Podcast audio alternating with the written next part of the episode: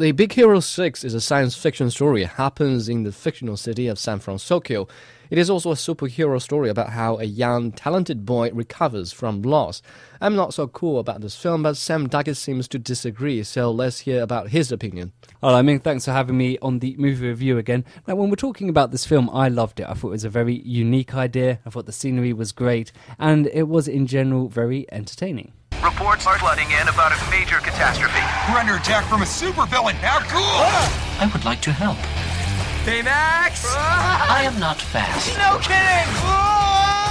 Now, let me guess, the reason you think is very interesting and unique is perhaps this is a film that was based on a Marvel comic that specifically targets Japanese audience, hence the city San Fransokyo, which contains certain Japanese architecture style. I thought that the uh, scenery in the film was fantastic. Now, San Fransokyo, which is where the film is located, is a fake city which combines Tokyo and San Francisco. And at the beginning of the film, they do a great virtual pan shot, and then you see uh, the San Francisco Bridge, which is followed by architecture in the downtown streets of Tokyo. And it wasn't the fact that these two things were merged together, it was the fact that it was done so seamlessly that it didn't feel unnatural. It didn't feel like this was a merger done just to make people think what it would be like if San Francisco and Tokyo were put together. It actually felt quite like a real place and it felt very appealing. It looked like a place that I really wanted to go to. My brother built Baymax to help people. Hello. It works! Oh, this is amazing! Have a lollipop. Sweet. We can't go against that guy. We're nerds. we can be way more. Ah! Why is Baymax wearing carbon fiber underpants? This may undermine my non-threatening huggable design. Anybody else's suit riding up on him? Apart from some Japanese elements in the film, there are also a lot of Marvel elements in it. For example, featuring a lot of intense action and loud colors. It looks so much like How to Train Your Dragon. Like this little boy drives a flying robot and flies to the end of the world and look at the sunset. Doesn't it sound familiar to you? It does, but then you've got to remember that How to Train Your Dragon was about dragons. The setting was different, the characters were different. It was set in Scotland. This is set in a virtual city, and not to mention the fact that the relationships between the characters, it felt like a very Scottish film. Whereas this doesn't. This actually does feel a mi- like a mix of East meets West, so it still has its own niche market. Ow. On a scale of one. To on a scale. Ah. On a scale. On a scale of one to ten. On a scale of one to ten, how would you rate your pain? What I really loved about it as well, mean, was that there was a really interesting merge here of East meets West, and it wasn't just done through the setting, but also through the character relationships and the concept used. Like the microbots, for example, that to me just seemed like a classic concept that you see in a lot of Shonen Jump comics. And then when you look at Baymax, that was obviously an Iron Man type character. It was also done so seamlessly that it was still enjoyable for audiences who didn't pick up on that, and I made it into a very, very fun film. Wow, you're really a big fan of it.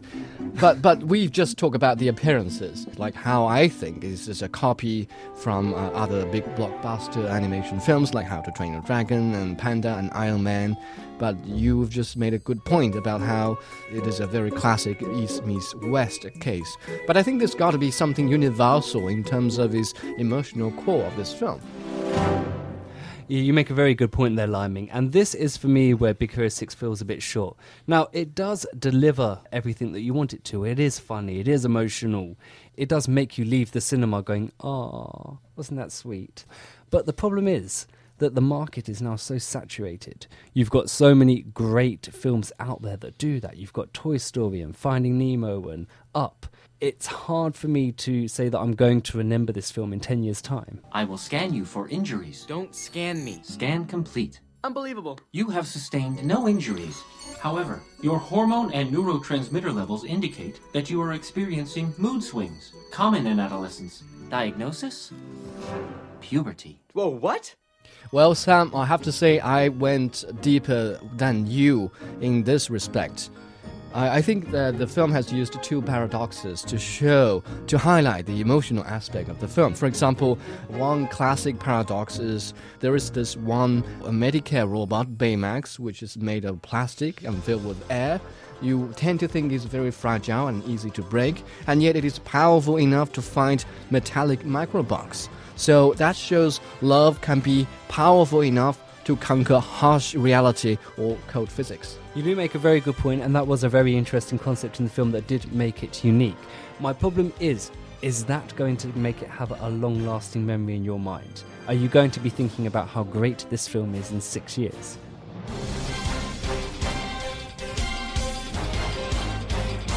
Well, with the second paradox, I think I will think about the film five years later.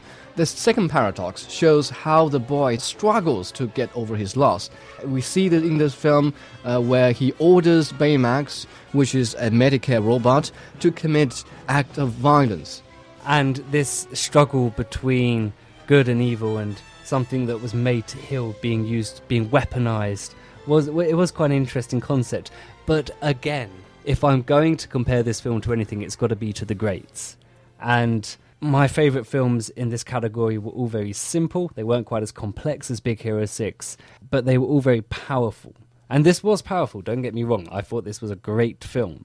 But I just don't know if I can put it quite in the same category as my big top three, which are Finding Nemo, Toy Story, and Up. So this is a very interesting film. I mean, previously during our talks, our preparatory talks, you were not able to convince me how great this film is, while I was not able to convince you how lousy it is because it borrowed a lot from other popular animations.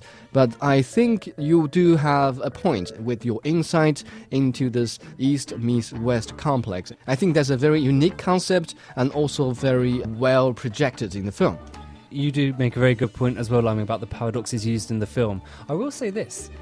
I was really sad when I watched the film that I didn't have an older brother because that relationship right there between the main character and his older brother really touching.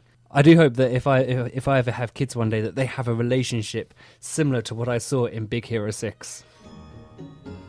So, in conclusion, after your presentation, I'm a little bit impressed with the uh, visual aspect of the film, but still, I believe the emotional core is the most important part of the film. I fully agree with you, Liming, and the emotional core was quite good, and it matched the visual effects. So I think I feel quite fair in giving this film a seven out of ten. Okay, I, I guess I'll have to agree.